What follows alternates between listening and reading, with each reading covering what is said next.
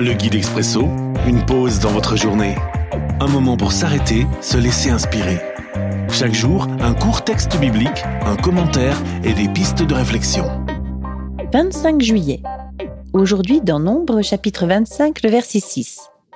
Version parole de vie. À ce moment-là, un Israélite arrive au milieu de ses frères avec une Madianite. Moïse et toute la communauté d'Israël sont en train de pleurer à l'entrée de la tente de la rencontre. Ils voient l'homme et la femme.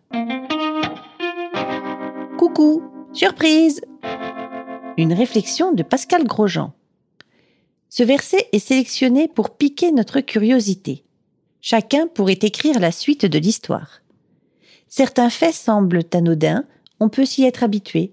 Des événements ou des relations qui étaient inadmissibles peu de temps avant se retrouvent être considérés comme les pires horreurs.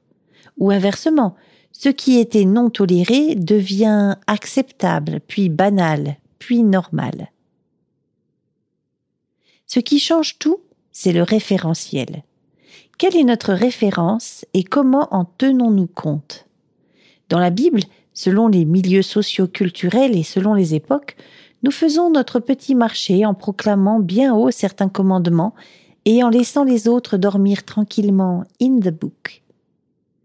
Dans ce petit texte, la communauté vit une réelle et profonde prise de conscience de la volonté de Dieu, alors que le petit couple amoureux est totalement ailleurs, d'où le décalage.